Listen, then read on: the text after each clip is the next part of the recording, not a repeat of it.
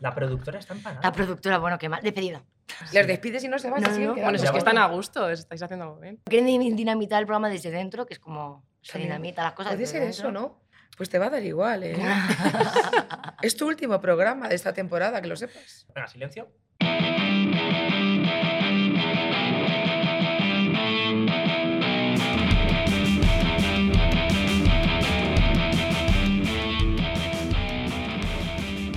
Bienvenidas, bienvenidos al, por desgracia, Sí, último capítulo de estoy Somos los que estamos. estoy Bien triste. hallado, bien hallado. Yo estoy casi llorando. Sí. Yo también, porque, jo, ahora que ya empezaba yo a estar mejor, A tener como voz. A más tener voz, por ejemplo. que ya estoy otra vez perdiéndola hoy, pero bueno, no pasa nada. Esto es así, es que me gusta mucho hablar. Pero de verdad que tenemos que dejarla. eh, ¿Este es el último capítulo de la temporada? De esta temporada, sí. La cosa Bueno, es... ¿cuánto dura la a ver. temporada? ¿Una semana? Eh, vamos a hablar. Vamos a. Mira, no, no me la cagues más, Josefina, que Ay, ya la has Josefina, cagado muchas veces con favor. las fechas, con Ay, los ay, líos. ay, ay. Eh, así ¿Me que. estás llamando cagona? Ca- no, cagona no. Ay. Boca Eso eso llamando. Boca Estamos chancla. Boca digo estamos tontos, no significa es que seáis tontas. No os estoy diciendo eres No. tonta. No estoy diciendo estamos tontos. Entonces yo te estoy diciendo No. que la has cagado. ¿Eres No. una cagona? No, la has No, cagado. No, no, no, no, si mi única pregunta era, pero la temporada dura una semana, porque si dura una semana, es que la semana, la próxima semana se sigue con la segunda temporada. Eso era. Es que no lo has pillado. Pero yo ni nadie, ¿no? No. Laura, tú no has pillado tampoco. No, pero ¿no? vamos a decir que sí, claro, Josefina. Bueno, de todas ¿Qué razón tiene esta gran mujer? Eh, continuemos con el programa. Bueno, continuemos con el programa, sí, porque al final No se nos va de la mano, de la- del- se nos va, se nos va, se nos va a secas. Se te fue. Como siempre, el placer de tener aquí a Laura Moreno y a Josefina Lendínez. Hola, ¿qué tal? Buenas. Como si no hubieseis dicho ya hola y no hubieseis Hola. dicho ya suficiente. Bueno, pero yo lo digo porque hay que ser educada. Hola, ¿qué tal? Y, y luego tienes que dar las gracias. Gracias. Perfecto.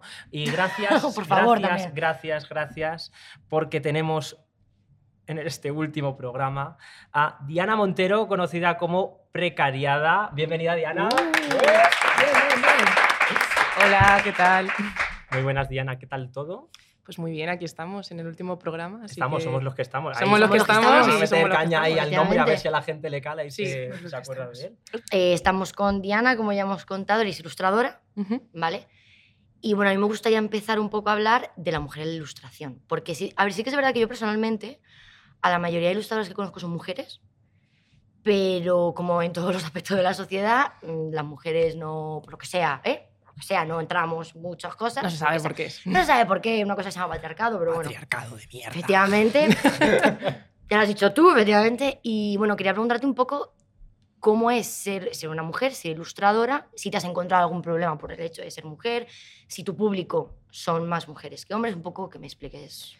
Em, pues problemas de momento no me he encontrado, pero sí que es verdad que aunque tengo más mujeres como audiencia, los hombres que eh, me siguen eh, me aportan mucho porque hay algunos que me escriben diciéndome, oye, gracias por los mensajes que das, porque me has ayudado a ver esto que yo no tenía ni idea, o a pensar en esta cosa, por ejemplo, el tema de volver a casas solas, ¿no? que es una cosa que cada mujer tenemos interiorizada, que mm, ya ves puño americano, Sí.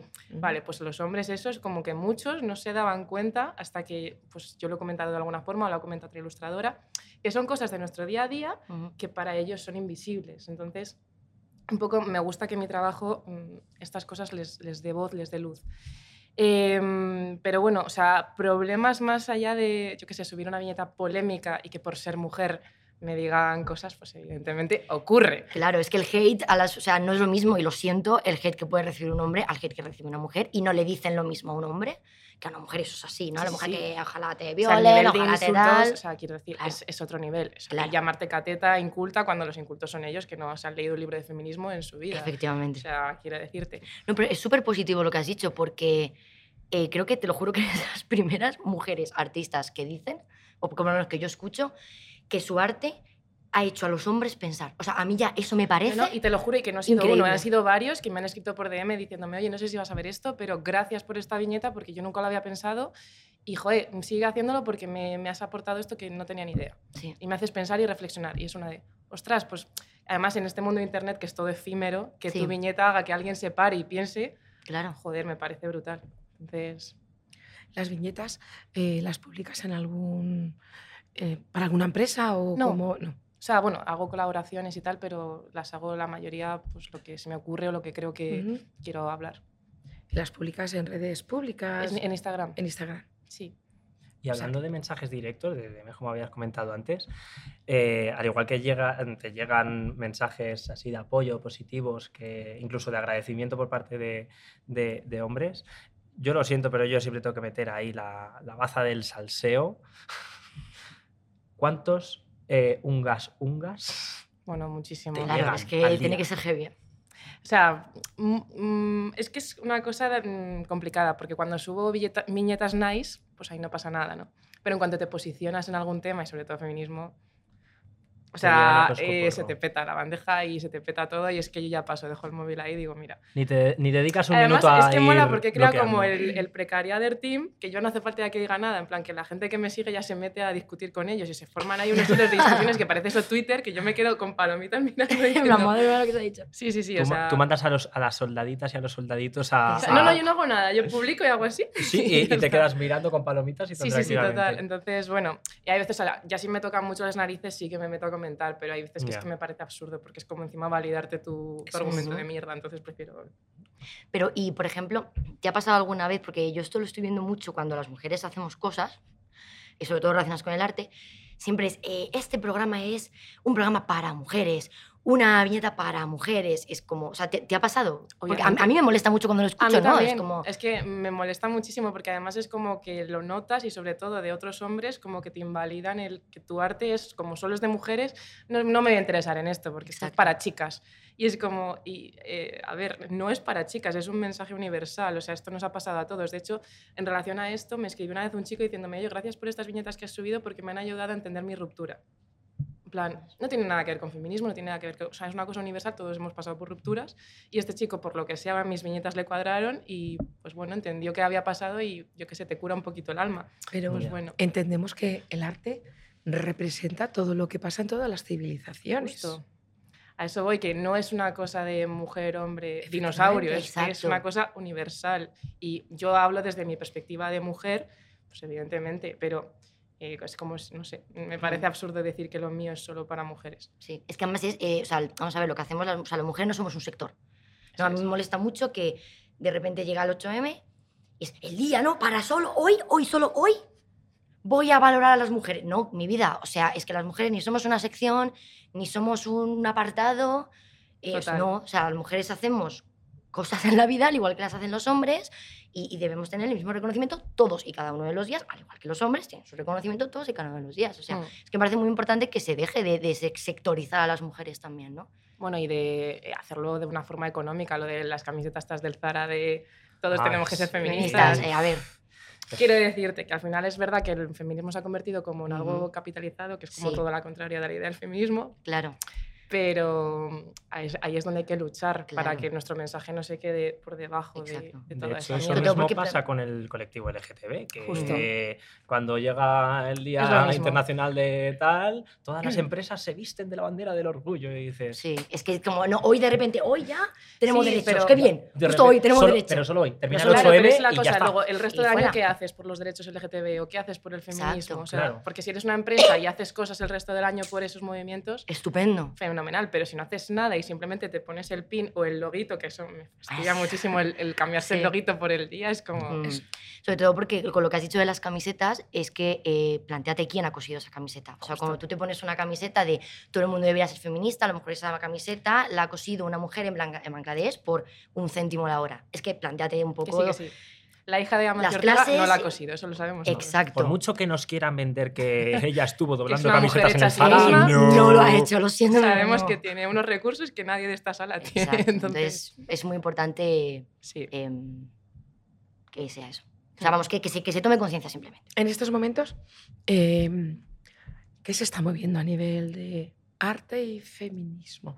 A nivel ilustración, porque bueno, he visto que eh, en el 2020 eh, una, una revista de Ayuntamiento de Madrid, puede ser, se le- eh, sacó a cuatro, ocho ilustradoras madrileñas, Ujú. por ejemplo, fue movido por Ayuntamiento. Ayun- Eh, O- Pues no lo sé, o sea, ahí me pillas, pero es verdad que ahora mismo, o sea, mm, en el tema de, o sea, ¿te refieres más a nivel político, a nivel institucional? Bueno, vamos, o- vamos a lanzar, mira, sí, voy a meterme, voy a meterme. Hay mucha diferencia de cuando teníamos a Carmena, a Carmela, a ahora con la señora, con el señor, ¿cómo se llama este hombre? El de la nariz. Almeida, Almeida. Este, Almeida, por favor. nariz. No Con este señor. ¿Se nota la diferencia a nivel ayudas, a nivel exposiciones? Hombre, sí, eh, eso es evidente. O sea, con Carmen había muchísima más visibilidad y muchísimas más exposiciones y ahora, o sea, te la montas tú o no. O sea, yo por lo menos no conozco ninguna que sea promovida eso por el ayuntamiento. Entonces, eh, está regular la cosa, pero si es que al final... mm, Todo es evidente. política. Todo es Entonces, política. O sea, quiero decir, con lo de la muerte de Almudena Grandes, Sí. todos vimos lo que pasó, pues ahí voy. Se nota mucho este sesgo. Entonces, tú principalmente te estás moviendo en Madrid, me imagino, a nivel... Sí, Vale. ¿Y qué ten- cómo, cómo hacéis para poder, aparte de las redes? Pero yo me imagino que el fin no es solamente aparecer en redes, ¿no? Sino No, o sea, es- es- o sea, por ejemplo, tengo una exposición en Sevilla y, y bueno, y o sea, la gente que me sigue es de toda España y tal, o sea que eso bien, porque al final las redes es el mejor vehículo que tenemos hoy en día y sobre todo con el COVID, que al final Ya. te limita un montón, pues es lo mejor que hay. Así que sí, yo me muevo más que nada en redes y en alguna exposición que me llaman y tal, pero también es que como trabajo aparte de esto, o sea, que tengo un trabajo, eh, me es muy complicado gestionar la vida. Entonces, Lo típico del arte. eh, sí. Yo quiero hacer un inciso porque, claro, tú eres precariada, pero es que es la primera vez o de las primeras veces que estás mostrando tu cara. O sea, yo estoy orgullosa de que estés aquí mostrando tu cara, por Eso te lo favor, cuando agradecemos. te agradecemos un montón, Sí. ¿no? Es como, Sí, o sea, ¿cómo ha sido ese paso? el motivo de, que no diera la cara era más que nada que prefería que la gente se centrara en, en el arte y en el mensaje que en mi apariencia física, porque Mm. me da igual eso. O sea, que es como algo de, bueno, a la gente siempre como que tiene curiosidad de saber quién está detrás, pero me parece más guay la obra que la persona que está detrás. Y además Sí. como que genera intriga, en plan, Sí. a ver quién está. no Sí. sé qué. ¿Qué será? ¿Cómo será? Mm. no? Entonces, bueno, ahora ya como que me da más igual, pero al principio era como, uff, qué pereza. Y además como que me da vergüenza ajena, ¿no? La gente que se graba hablando al móvil y estas cosas. me da- Y yo no soy capaz de decir, hola, chicos. No soy Menuda capaz de viñeta disponible. Hombre, primero porque seguramente tam- tampoco te saldría eso. No, obviamente no. Claro. Pero aún así, hablarle al móvil como que estoy hablando a muchísima gente, mm, se me hace absurdo. No sé, no, no- no sé, será parte de mi personalidad, pero me da como vergüencita. Ahora mismo me estás ofendiendo un poco. Claro, ¿no? claro, que hay es gente... que yo tuve mi época Viner y todo. Claro. sí, es que, es que fue, por favor, eh, él No, fue pero eso me o parece es que diferente. una O sea, hacer vídeos graciosos y tal me parece guay, pero el tema de, por ejemplo, decir, yo qué sé, eh, oye, que tengo una cosa en la tienda nueva, por ejemplo, me lo invento. A mí se me daría mucha vergüenza hacerme un vídeo contándolo en plan. Yo que sé, el rollo María Pombo. Mm, No, no, yo no he nacido para ser María Pombo, evidentemente, entonces pues ya está. Pero bueno, cada uno se siente cómodo ¿no? en las aguas que Ujú. se mueve y bueno. Bueno, y de momento, en el momento en el que de- decide escoger y, y tomar el nombre de, de precariada, eh, tenemos que hablar de precariedad. por Claro, obvio- supuesto. obviamente, por O sea supuesto. que- Evidentemente. Pues Precariada surgió eh, porque un día hablando con un amigo estábamos los diciendo, es que vaya mierda, en plan, de trabajos que tenemos, de vida que tenemos y que nuestros padres estaban de puta madre y nosotros ahora es todo fatal. Somos la generación de los precariados. Sí, Entonces sí. empezamos a decir, "Jo, es que somos precariados, precariados, no sé qué, y dije, "Oh, pues precariada molaría como nombre para hacer viñetas. Y de ahí surgió. Mm. Y bueno, y Precariedad, que es el libro que, que he lanzado ahora, pues va un poco de eso, de toda la precariedad que tenemos a todos los planos, emocional, sentimental, laboral, obviamente, económico. Entonces hablo un poco de, de todo eso. Pero sobre todo la precariedad reside generalmente, a ver, está, ahora mismo en las sociedades todo es precario, todo, Sí, Todo, absolutamente todo, todo. Eh, pero sí es verdad que en el arte es- está la cosa muy malita, es muy complejo, porque aparte de que es un trabajo, eh, todo trabajo artístico eh, es muy complicado eh, tener una estabilidad económica y vivir de ello. Ya simplemente el hecho de vivir de ello, aunque no haya una continuidad o una estabilidad, eh, es, es bastante, es bastante complicado. No sé yo si, si conocerás de primera mano situaciones o, mm, o algún, yo qué sé, cualquier cosa que pudieses contarnos acerca de, de alguna precariada más o precariado más que haya tenido que decidir y ver la balanza, qué es lo que hago, porque si no, esto no me da de comer. Pf, es que, a ver, situaciones, mm, la mía no cuenta porque yo, por ejemplo, tengo mi trabajo, que es un trabajo estable, y aparte tengo esto, pues eso, que me da un dinerito extra, pero obviamente no me da para vivir, o sea, yo no puedo vivir de precariada. que es una pena porque a mí me flipa mi cuenta y lo que consigo y dibujar. O sea, es mi sueño desde pequeña, el ser ilustradora y autora de libros. Pero es verdad que está malito y además como que no está reconocido en la sociedad. Si te vas fuera de España, está súper reconocido. Te vas a Sí. Estados Unidos, eres autor de cómics y eres la hostia. En España es como... "Meh". Encima si eres mujer... meh". Bueno, claro, ya imagínate. Mej por dos. mej. Claro, Claro, o imagínate. sea, ese es el problema. Pero bueno, lo que también me mola es eso, que dentro de la gente que me escribe hay muchos que me dicen, oye, que somos muchos precariados, tal, que pues hay mucha gente que eso, está trabajando, está estudiando, está haciendo un máster a la vez, acabas agotado y tu vida es súper precaria porque si de lunes a viernes estás trabajando, haciendo un máster, llegas a dormirte y el sábado, o sea, el fin de semana estás estudiando para ese máster y tal y cual, o sea, tu vida dónde está, Mm. ¿sabes? Si te va. Exacto. Pero luego los jóvenes, a mí me hace mucha gracia, somos unos vagos, que no queremos trabajar, que no queremos... Es como, mira, me parece eh, fatal y es como lo de la perdona. generación Z diciendo que se quejan de todo. A mí me Claro. parece fenomenal que se quejen de Es todo. que hay que quejarse hay que de todo. O quejarse, sea, por joder. fin Quejarse. alguien se está quejando de las cosas porque la única Claro. manera de cambiarlo es quejarse. Justo. Fin. Pero Justo. todas las generaciones se han quejado, Sí, porque es lo, lo normal, Claro. ¿no? Si no te quejas cuando eres joven. Claro, pero Bueno, a es que nosotros se nos que- carga, que ya, pero a nosotros se nos carga con una cosa de que, nos, que somos unos quejicas, que somos unos... que es que tenéis la piel muy fina. Eh, no, mira, perdona, es que efectivamente tengo eh, dos trabajos, estudio, tal cual. eh, No, el ¿Cómo no me voy a típico- quejar, La joder? típica frasecita de, hombre, es que mm, si hubieses vivido lo que he vivido yo, no te quejarías tanto. No, perdona, es que claro, es que yo me estoy quejando en este contexto. Claro. No me estoy No, pero es que además es sobre todo la generación de sí, la Mm. generación de nuestros abuelos que yo descubrí hace poco que se llama la generación silenciosa porque no se quejaban porque como vivieron todo esto del crack del 29, la guerra civil, la guerra mundial, Mm. todas estas cosas, simplemente pues a, a tragar y a, Sí, y a señor. vivir. Y es un poco que yo creo que eso a nuestros padres se lo han inculcado, el Sí. de tienes que eh, callarte y tragar, que nuestros padres dentro de lo que cabe sí que se quejaron un poco más. Sí. Pero ahora, claro, llegamos nosotros, nos queremos quejar y es como, qué piel más fina. Pero es que ellos parten de su contexto de tener una situación eh, laboral estable, de poder permitirse tener una vida con 25 Claro, años, Claro. Bueno, cosas bueno, que bueno. nosotros no. es que yo se lo chicas, digo mucho a mis padres chicas, esto de, bueno, eh, vale, tú Perdona, viviste tus un cosas, segundo, pero... Yo voy a hacer un pequeño inciso, ¿vale? Eh, yo soy baby, baby boom y yo no he tenido un trabajo fijo en mi vida, ¿vale? Sí, pero Sí, Pero, yo creo que tú eres un sí, poco la excepción. Eres de la excepción, no, ¿eh? no, Pero- no, no. Como yo, hay mucha gente. vale, pero ¿a Lo que edad? pasa que es verdad Claro. que nos independizamos muy pronto, Sí. ¿vale? Es verdad. Mm. Porque teníamos la cultura latina de que había que comprarse una vivienda, porque a lo mejor en vez de tener una formación eh, como vosotros, que sois los mejores formados de, de todos los españoles, pues a lo mejor muchos de nosotros no tuvimos esa super formación que a lo mejor la hemos hecho después. Pero no todo ha sido maravilloso, ¿eh? No, No, no, por evidente, O sea, no, estamos diciendo eso, claro. pero simplemente, por ejemplo, yo te pongo mis padres, que es mi ejemplo más cercano. Sí. Con 25 años ya tenían una casa, a los 27 me Yo tuvieron a también con mí, el banco. Yo y- tenía una casa con el banco y una hija. Claro, o sea, con el- que son sí. cosas que a mí ahora que tengo... Pero yo, 20 era, pero yo era eventual. Sí, sí, sí. Bueno, es más, no, yo me quedo embarazada. Yo trabajaba de correturnos en un restaurante de facturista. Bueno, esto es una, una anécdota, anécdota. Y cuando me quedo embarazada, tengo a la niña y decido que no vuelvo. Y mi, mi pareja y yo, los dos éramos eventuales. ¿eh? Es verdad, una parte se iba a la vivienda, otra era para comer y otra era para salir. Es verdad. Porque era vivienda en propiedad. Pero es que estabais mejor pagados, lo siento un montón, pero es que estáis... Es que ahora... Teníais más posibilidades, yo creo. Y que eran más y lo siento, Y de ahora te pero ofrecen una mierda de sueldo y Ahora, si te quejas es como, es que la cosa es lo que O hay. sea, ahora están los alquileres aquí y los sueldos aquí. Esa es, esa es la O diferencia. sea, al final, Que al- ganas los para lo alquileres la están carísimos. Es.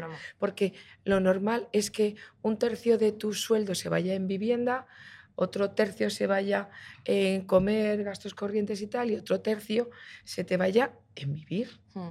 porque tenemos que vivir. Entonces, cuando tú ganas mil euros y el alquiler cuesta 800, es imposible. Claro, es que salario mínimo son 900. El salario mínimo son 900. Y un mínimo de alquiler son 800. Sí. ¿Qué hago? Vivo con 100 Estáis viviendo la Es luz. que no, no Claro, ¿qué hago? Estáis viviendo es lo que vivieron, claro. lo que vivieron vuestros abuelos, compartir la vivienda. Exacto. Sí, o sea, Sí, yo de es hecho comparto hostia. piso con dos amigas porque no hay tu tía, o sea, yo no me podía vivir sola todo en Madrid. mundo. O sea, estás loco, o te vas eh, a las afueras o es imposible. Claro. No, no, y aunque te vayas a las afueras. Mi hermana vive a las Claro. afueras, tiene 28 años y tiene que compartir un piso Sí. porque no, No, no, llega, porque ¿sabes? es porque que no, no es se posible, puede, o es sea, que es así. No es posible. Es así. Incluso una pareja una pareja, casi me saco el ojo. eh, una pareja me ha puesto tan nervioso. que- incluso una pareja, teniendo los dos un trabajo estable, tienen que pasar X tiempo eh, preparando su colchoncito Total. por si las moscas. Sí. Porque no, ahora un trabajo indefinido, el, el contrato indefinido de antes no es el contrato indefinido de ahora. No, Porque ahora tú tienes un indefinido y dices, sí, bueno, indefinido, que efectivamente no sé cuándo me voy. Porque Sí. creemos, no, indefinido, guau, indefinido. Sí, sí, bueno, espérate. Sí, pero... Espérate, que, que- que eso no es lo de antes. Total. Mi padre lleva, no sé, vamos, lleva muchísimos años en, en la misma empresa trabajando, pero, mm, por ejemplo, ahora yo sé que entro en una empresa con un eh, contrato indefinido y a mí realmente nadie me está garantizando. No, Para no, nada, para para, nada. nada. O sea, puede ocurrir cualquier Para cosa o que nada. se les cruce el cable por lo que sea y hasta luego. Mira, mi, no- mi novia es francesa y un día estábamos hablando de los, no sé por qué, estábamos hablando del trabajo y los contratos indefinidos. Y yo le conté lo que es un trabajo indefinido en España. Bueno, ella flipaba. Mm. O sea, me decía, pero ahora esto no es un contrato indefinido. O sea, yo no, no entiendo, pero ¿cómo que un indefinido, pero... Bueno, pero es que además en Francia los contratos son, porque es que tengo un amigo que trabaja allí Ujú. y es que me cuenta cosas, yo qué sé, es que creo que tiene treinta y tantos días de vacaciones, como 36, me lo invento, ¿eh? pero una locura que cuando me lo dije dije, wow, y es- obvia- obviamente cobra muchísimo, Claro. eh, vive en una casa bien y es como, jolín, eh, la No, diferencia... no, es que en Francia, en tu contrato, pone que sales a las 6 y vas y sales a las 6. O sea, yo que 100%. flipo. Y está mal O sea, visto si claro. no sales a las 6. No, no, es que no, no. y o aquí está mal claro. visto que te vayas a las 6. Bueno, pero es que Claro, o el presencialismo sea- es un problema Sí. grande, o sea... Sí, porque en realidad, aunque habíamos entrado en Europa, pero hemos entrado de nombre. mm, Pero, y bueno, eh, a nivel laboral no tenemos nada que ver, absolutamente nada que ver con No, Europa. y ahora yo por lo menos que ahora he estado teletrabajando con el tema del COVID, eh, joder, se notaba, ¿eh? porque yo creo que es cuando más he trabajado en mi puñetera vida, porque Todos. como estás en tu casa, Todos. pues dices, bueno, pues he hecho una hora más y termino Sí. esto. Y al final, pues te a las 8 y dices, ostras, ¿qué ha pasado? Claro. ¿Quién te paga eso? Nadie. Oh, sorpresa, spoiler. Nadie te lo va a pagar. Pero es que es un problema muy sí. serio, ¿eh? Y ahora menos mal que ya han sacado la ley esta para el tema del teletrabajo, porque Ujú. antes era como, eh, me, me estoy pagando el internet, me estoy pagando todo, nadie me está protegiendo nada. Mm, genial. Claro. Y con respecto al libro que, que ya está ahí súper chachi, cuéntanos eh, qué temas centrales, por así decirlo, de precariedad estás, estás tratando en él. Eh, pues estoy tratando de, sobre todo, mm, bueno, varios, pero por ejemplo la precariedad en las relaciones, que nos acostumbramos mucho a, a un amor muy precario, a que con que nos quieran un poquito ya nos abrazamos a Hmm. eso y eso Ujú. no está bien.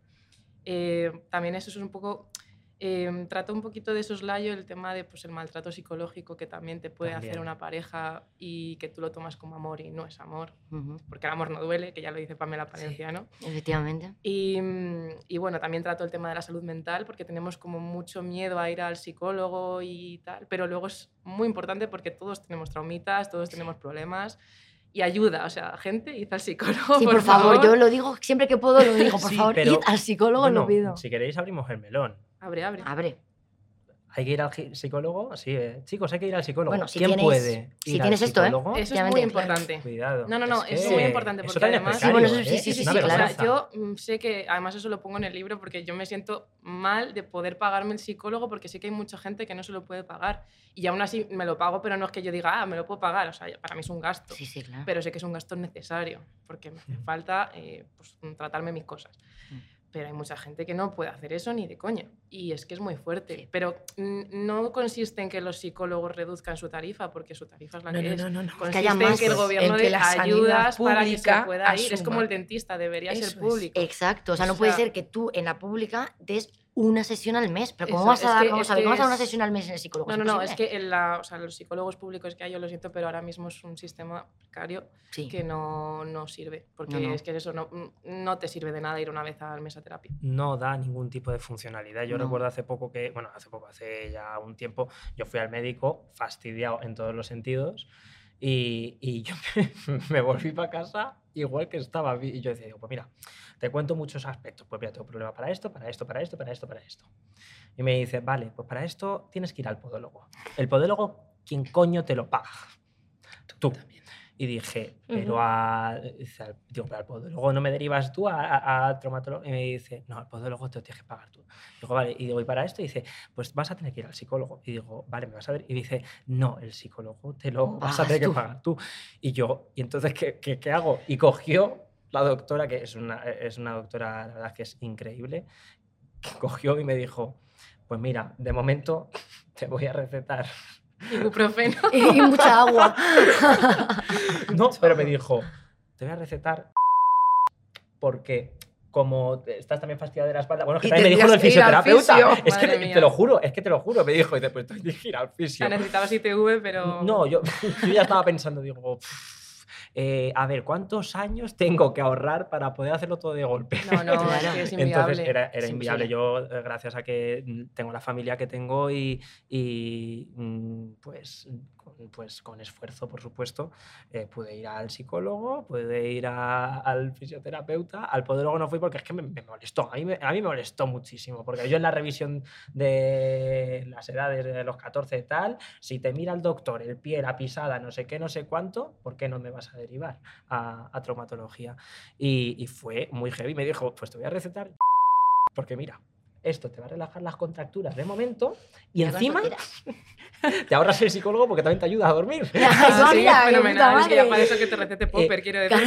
claro, no claro. de nada. No, es que es imposible. Y, No. lo- y luego, además, al final, la solución que ponen, que al final no sé si lo, si lo habrán dicho o no, es que quieren cerrar los centros de salud a las 6 de la tarde, no abrir las urgencias de los centros de salud para que entonces se colapsen los hospitales. ¿Para qué? Para que al final te acabas yendo a un hospital privado, los que puedan. Y los que no, ah, No, es que, es, que está muy mal es que planteado. no, o sea, no, no. No, está No. fatal. Efectivamente, yo, sinceramente, yo ahí voy a. No, no es cuestión de posicionarme, porque ya sabéis que yo últimamente digo lo que me da la gana. Sí, últimamente. Me gusta, Pero sí es verdad que eh, yo creo que, y lo voy a decir, yo agradezco que, al igual que puedo hablar de un partido político de otro tal, pues voy a hablar ahora mismo. Yo agradezco que más país, por ejemplo, haya cogido y haya dicho, señores, tenemos que tratar en el Congreso de los Diputados, tenemos que tratar la salud mental Mm. y tenemos que hablar de esto. Bueno, pero. Y es que al final, es que esa es, pero, y tampoco tendría por qué agradecerlo porque su responsabilidad Es es- hacerlo. es pero hacerlo. recuerdas lo que pasó, que se rieron de rejón cuando fue, lo, vete lo al médico, es que fue una vergüenza. Que es que es muy fuerte porque hay muchísimo desconocimiento con este tema. Es en plan, joder, una persona eh, plantea un tema muy importante y se ríen de él en el Congreso de los Diputados, que se supone que es eh, nuestros representantes que ponen voz a lo que el pueblo necesita. Exacto. Pues, joder. Claro, pero por ejemplo, ¿tú qué crees que, que- que deberíamos hacer? No sé, ¿qué debería ocurrir como sociedad o como país para, para que esto se empiece a solucionar un poco? Pues eh, más activismo, que yo creo que ya se está haciendo, porque ya se está hablando. Que también es verdad que creo que la salud mental ahora está un poco como de moda, que, es- que está bien que esté de moda porque se habla de ello, Mm. pero hay mucha gente pues, que la usa como postureo. Ya. Pero sí. que está bien que se hable pues, para que se pierda un poco esa eh, estigmatización que tiene y, y yo qué sé, pasitos, o sea, pasitos de hormiguita para conseguir que esto cambie y que se den más ayudas y que cambie la situación de los psicólogos en la, en la pública y demás. O sea que yo confío en que con el activismo poquito a poco cambiará. Pero hecho, hace- creo que hay que seguir luchando mucho. Mm. De hecho, hace muy poquito que realmente ha sido cuando se ha empezado, y todavía no, ¿eh? se ha empezado a normalizar lo de ir al psicólogo. Había gente Bueno, que mi madre, para suprimía. empezar, mi madre me decía, pero ¿qué te pasa? Si tú no estás loca. Es que eso, eso. lo de- eh, la es una de mamá, que no, o sea, no me pasa es- nada, simplemente pues tengo mis cosas que yo quiero tratar para ser mejor persona. Es que hay unos Llámame estigmas con egocéntrica, eso. no, no es egocéntrica acá, pero quiero ser- es decir, suma un poco de evolución tuya, decir, joder, pues sé que esto lo hago mal, pues voy a ver cómo lo cambio. Sí, me parece- y, y es que hay mucho estigma. Y, y bueno, y ahora, antes, eh, no sé si me respaldáis en esto o no, pero antes vosotros no escuchabais, eh, no escuchabais, perdón, no escuchabais el término psicólogo, sino que escuchabais la palabra terapia. Que siempre se decía, no, voy a terapia. Como que, eh, si digo Para terapia, terapia es casa. Terapia es casa, pero si digo psic- Vamos a ver, vas a- un psicólogo y es bueno y es necesario y no pasa nada y no estás loco. Y el término loco, loca, loque, lo que mm, quieras que sea, no, mm, no es un término adecuado.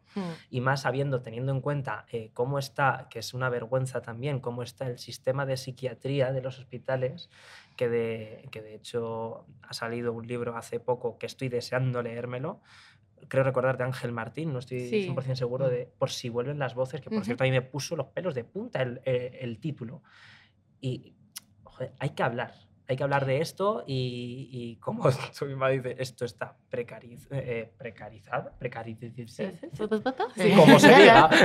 Me he inventado un palabra en cero coma, pero, pero sí, creo que se, que se debe hablar y, y por lo menos mm, lucharlo a ver si en algún momento conseguimos que, que salga todo. A ver, yo creo que al final es como el feminismo y como todos los movimientos que cuando empieza la gente pues se ríe de ellos y los infravalora porque hay desconocimiento y con el tiempo cala, que es lo que importa, que cale. Entonces, bueno, poco a poco. Ya por lo menos se habla de ello y la gente no se ríe si dices que vas al psicólogo, sino que te apoya. Entonces, bueno, ya me parece un paso. Mm. Así que Bueno, tenemos que hablar de anécdotas y cosas de esas, ¿no? Nos hemos puesto serios. Es que Anécdota, ane- nos hemos puesto muy serios. Al final, has visto lo que te habíamos comentado. Aquí no, no sabemos cómo podemos Claro. terminar. Hemos acabado aquí Bueno, metiéndonos a en mí política. me gusta la charleta, la verdad. Es No, es que es un tema importante, además, Sí, yo sí, creo, sí. ¿no? Pues nada, necesitamos que nos cuentes una anécdota, lo más humana posible. Claro. Lo más humana posible. Vale, pues a ver, os voy a contar una porque además como va a aparecer aquí ahora parte de la anécdota, pues mejor. Eh, me han contado que tenéis una ruleta de anécdotas. Ay, no la habéis chivado. Pues esa Vale. ruleta de anécdotas ha vivido muchas anécdotas porque la primera vez que yo fui con una amiga que además está por aquí, que es vuestra dire de arte. Diana. Hola, Diana. Diana. Diana Conda, seguidla en Instagram. Eh, fui con ella a vender, mm, pues eso, prints, que era nuestra primerita vez porque éramos noobs total. Ujú. Y me dijo, vente, que vamos a hacerlo en una famosa discoteca de Madrid que se llama F. Punto. Está a las afueras con los polígonos, todos sabemos cuál es. Sí. Perfecto. Y, y yo dije, bueno, pues es un domingo a las 12 de la mañana. Pues bueno, me parecía extraño, ¿no? En plan, ¿quién va a estar en esta discoteca un domingo a las 12? Pero bueno, alguien habrá, ¿no? Si se ha hecho esta exposición, porque era pues, de arte, fotografía y tal. Pues llegamos allí con toda nuestra ilusión, pusimos el tenderete, ta, ta, ta, y nos quedamos así esperando a ver que viniese gente. Y de repente aparecieron gente muy lacasito, con la mandíbula haciendo el hula hop. Y Se puede, mirando... decir, se puede decir coca, ¿eh? No hay Sí, Sí, problema. sí, sí, pero me hace gracia la casita. La casito, no, ¿no? la Más casito me, sí. La me hace liviano, gracia. es más liviano. Sí, sí, sí. Y llegaron ahí a mirarnos las ilustraciones en plan, ¡guau, tío, qué guapo esto! ¿no? Como si fueran ahí, yo qué sé, como si se movieran las ilustraciones. A, Igual para ellos se movía. Es que lo mismo a lo mejor sí, a lo mejor era psicodelia. Estaba ahí tú, tú, tú. estaban diciendo, esto es 3D, Claro, tío". y Diana y yo agobiadas diciendo, eh, por favor, no lo toques, lo vas a romper. Vendimos cero unidades de láminas, obviamente, y al final pues decidimos irnos porque tal. Pero teníamos la ruleta esta porque eh, para invitar un poco a la interacción con la gente eh, era para, yo que sé, le das a la ruleta y te damos un print gratis, te damos una chuche, te damos cosas, eh, haznos caso, por favor. Pero nada, los drogadictos solo le, le daban ruletas y ¡ay, qué guapo! Qué guapo, os dejaron sin Nos, merchandising. nos- y- nos rompieron el merchandising no nos compraron nada y, y nada, nos fuimos. Fue, fue una experiencia preciosa. Vale, genial. todo salió bien. al Todo salió ¿no? bien. Claro. Lo que sí, sí, sí. que es precioso es que hayas conseguido eh, mostrar la precariedad de este programa que reutilizamos. Claro, ¿ves? Es que Esa no No, no, no, a, a mí me gusta contar que las cosas tienen vida y tienen historia. Exacto. Pero entonces- pe- no, no, me parece precioso. Precioso. Nosotros orgullosísimos del programa que estamos haciendo. Por supuesto. Yo voy a sacar la ruleta a ver si es la misma. Es la misma. a mí me han chivado que sí, pero, y ahora cuando la veo misma, os lo confirmo. pero tuneada. Claro, la hemos tuneado un poco. Esta ruleta solo tiene. Evidentemente una es la ruleta. La ruleta. La reconoces, evidentemente. ¿Vale? Eh, hay una palabra que es muy larga. Ah, Ahí no para, tienes Vale, que darle otra esta vez. palabra no la usamos. Exacto. No, esa no. Exacto. Tienes que, si ves que para, tú le vuelves a dar Venga. otra vez, ¿vale? Vale. Eso es. Le tienes que dar fuerte. ¿Fuerte? tienes que- Muy Sí. fuerte. Me he dado regulín. Mira. Yo no Mira. quiero mirar. He salido yo. Bien, Laura. perfecto, maravilloso. Esto es maravilloso. A ver. Esto es maravilloso. Vale, bueno, os voy a contar una anécdota. Vale. Eso es uno de los. ah, Igual no hace ni puta gracia, ¿vale? Pero para mí fue uno de los momentos más graciosos que, por lo menos, no fui yo la protagonista, pero que he vivido. Yo jugaba al fútbol, ¿vale? Sí. Y entonces nosotras teníamos unas duchas que eran cubículos, pero no tenían cortina. De manera que además tú por el espejo veías a tu compañera y tal, ¿no? Normal. Entonces, toda el agua caía al centro del baño, que había un sumidero y tal, Mm. ¿vale? Nosotras tendríamos 14 años y claro, nos hacía un montón de gracia robarnos las toallas, por supuesto, la- movernos la ropa de un lado a otro, porque nos hacía un montón de gracia. Entonces, un día me estaba duchando y además yo tenía en concreto una compañera que lo hacía mucho, esto de robar las toallas. Entonces yo estaba en el, en el cubículo en medio, ¿vale? Había tres. Y entonces en el de mi derecha estaba otra compañera mía duchándose. Entonces yo de repente escucho a mi amiga entrar al baño, porque es que era ella, y de repente, ¡ah, te robo la toalla, no sé qué! Coge la toalla y yo escucho un ruido y veo a mi amiga deslizándose por el suelo. Haciendo el pingüino. En plan, os lo juro, de repente yo encuentro a una pava descojonándose en el suelo, así. Además, Digo- completamente desnuda, ¿no? No, ella estaba vestida. Ah, ella estaba es que vestida. Iba a más decir, digo, un pezón se queda por el no, camino. ella estaba vestida, ella estaba vestida. Y entonces, claro, yo veo una persona agarrando una toalla porque la hija de puta no había soldado la toalla, la tenía ahí agarrada. Entonces yo de repente vi, pues eso, a una persona pasar por aquí y chocarse contra una pared. Entonces, claro, con todo el jabón y todo el agua, se conoce que eso había hecho efecto tobogán. Entonces se deslizó todo el vestuario. Bueno, o sea, yo. ¿De bueno, boca? Dime, por favor, que se dio No, estaba así como, Ay. como boca arriba. O sea, la papa estaba así boca arriba sujetando la toalla. ¡eh! En plan, bueno, No, sin mi toalla. Al final, ¿pudiste salir con la toalla? Eh, sí, sí, sí, se Bueno, devolvió. perfecto. No, uno, no, hubo devolución de toalla. Luego ida al médico también. Por- no, al final fue el karma. Es decir, Sí. es lo que le dijimos a esta chica, en plan, mira, tía, ha valido- a ver, ella dijo que valió la pena. Yo lo entiendo. Para Porque mí valió la pena. rió. Yo me reí un montón, valió la pena ver a esa mujer eh, deslizándose por el suelo. No sé, en plan, es que fue, fue bastante, fue tres metros, ¿eh? O sea, Vamos, que fue un poco ahí de. "Eh, Por gilipollas. ahora Claro, claro, claro, claro, esa por-". Sí, y desde entonces he de decir, nunca más se volvió a robar una toalla. Creo que todas aprendimos la lección de que eso nos podía ocurrir y nunca se robó nada. ¿Tú robabas también toallas? A ver, yo creo Ah, recordar que eh, no. Esa pausa significa que sí. Creo recordar que no. A lo mejor de repente aquí alguien me escucha y me, me dice, sí, hija de puta. Yo creo que nunca robé toallas. Porque yo me duchaba de las primeras y me iba, estaba muy cansada y me iba a mi casa. Pero, pero no, no me acuerdo. Pero es que esta, esta chica es que era la que siempre robaba la toalla. Y bueno, pues fue un Esto no es un juicio, no hace falta que digas, no lo recuerdo. Yo no lo recuerdo, no lo sé, no sé lo que No lo sé, he no, lo, no recuerdo. No recuerdo, no me Yo consta. alguna vez me he llevado alguna toalla enrollada en los bañadores. Claro. Son cosas que Es pasan. que- ¿no? Qué manera de hurtar. cuenta, Es no, que no, un hurto- ver, aunque no haya Un hurto reconocido, además. No, no. que la ruleta no la estamos pasando un poco por el forro, pero Pues Sí. uno, se va molaba. a un, a un gimnasio chulo, moderno. a P punto. Llegas allí, llegas allí, te dan una toalla. Esta es su toalla, por ser socia, ¿no? Socia, ¡ay, qué suerte! Tal. Con mi hija, las dos. Allá que nos vamos al gimnasio, nuestra toalla, nadamos, sauna, spa, todo maravilloso. Y salimos, una pedazo toalla, una pedazo toalla. Salimos y yo cojo la toalla, meto mi bañador, lo envuelvo y me dice mi hija, mamá, la toalla. Digo, sí, sí, aquí, aquí, aquí. Nos vamos con Que me nuestra la toalla. llevo, que me la llevo. Y a la que yo creo que fue inconscientemente. Es que es una cosa como muy española, ¿no? Lo tenemos como... inconscientemente. Fue inconscientemente. Yo, como siempre hago, yo me nado, me ducho y envuelvo mi bañador en la toalla. En vez de secarte, ¿envuelves el bañador en la toalla o Yo es me después seco, de.? Ah, pero vale. envuelvo el bañador en la No, toalla. lo importante es la toalla, yo no me seco, solo quiero llevarme la toalla. Una, porque, porque no me gusta meter el bañador en la lavadora, le lavo a mano, y otra porque así se seca. Bueno, cuestión, que vamos a salir. Y mira por dónde, para salir, había que pasar por, por de esta- Los claro, tornos. por sí. los tornos. Y empiezo a pitar. Llevaba a ti cada cosita en la toalla. Pues Sí. parece ser, Hay que ser pues también rata ser, eh, por parte de ese gimnasio, tío, de ponerle Pues parece ser. la toalla. ¿eh? me dice, señora, A ver, me señora", parecen señores Y yo, y yo, Me han robado ¿qué 200 pasa? toallas ya estoy hasta las narices. cho- ¿Qué pasa? Pues ahí estaba yo. Pero eso, una costumbre, una costumbre. ¿Te la cobraron o algo? ¿Te insultaron? ¿te dijeron, no, estás no. hecha- eh, Pues tú ya no puedes fuera. pisar más? des- despiste. en plan, Vamos a ver, un despiste, un despiste. Una, una señora que sale con su hija y con una, un bañador La señora una toalla. que sale con su Que hija. sale con que su no ha robado una toalla en su vida. Tener hija es crucis, entonces. Claro. Un mensaje como para todo el mundo que tenga hijos. Es, cru- es casa. persona que quiera robar una toalla, por favor, ir acompañados de un menor. Decís, ¡ay, Creo que hija, mi ¿qué has hija, hecho? creo que mi hija ha pasado más vergüenza por mí que por ella. En varias Eh, ocasiones. probablemente. Sí, con esta historia no Pero me no entiendo por qué, no lo entiendo, no lo entiendo. Ahora te imaginas en el, en el gimnasio hay una foto con ¿no? una foto con tu cara de esta persona no grata paso, no puede no. entrar. Prohibido el paso. Es que Vamos, que tema, estás ahí tema con- gimnasio es complicado. Sí, sí, sí. Sí, Con sí, sí. cartelitos ahí por todos los gimnasios. La directora de cada gimnasio, el director diciendo, oye, viene, si viene esta viene". señora, no, no la No le deis toalla, no le deis toalla. Ni el día de prueba gratis, por favor, que nos roba.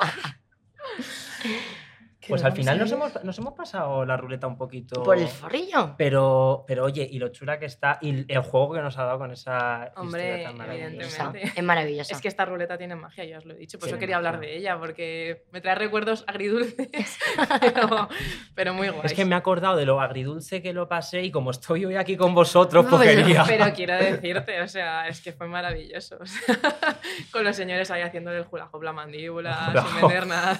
Yo Es con la ruleta. Oye, eh, es una buena idea para una ilustración.